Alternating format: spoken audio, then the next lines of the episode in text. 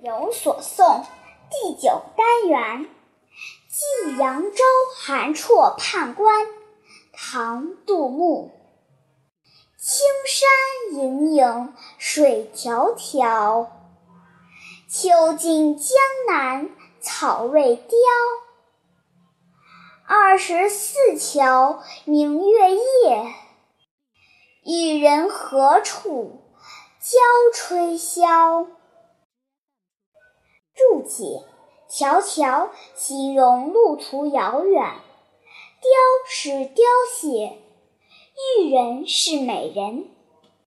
赏析：这是一首描写扬州的名诗。